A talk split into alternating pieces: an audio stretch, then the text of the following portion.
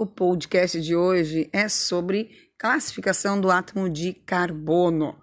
Vamos lembrar então, aquele carbono ligado a outro átomo de carbono eu chamo de carbono primário.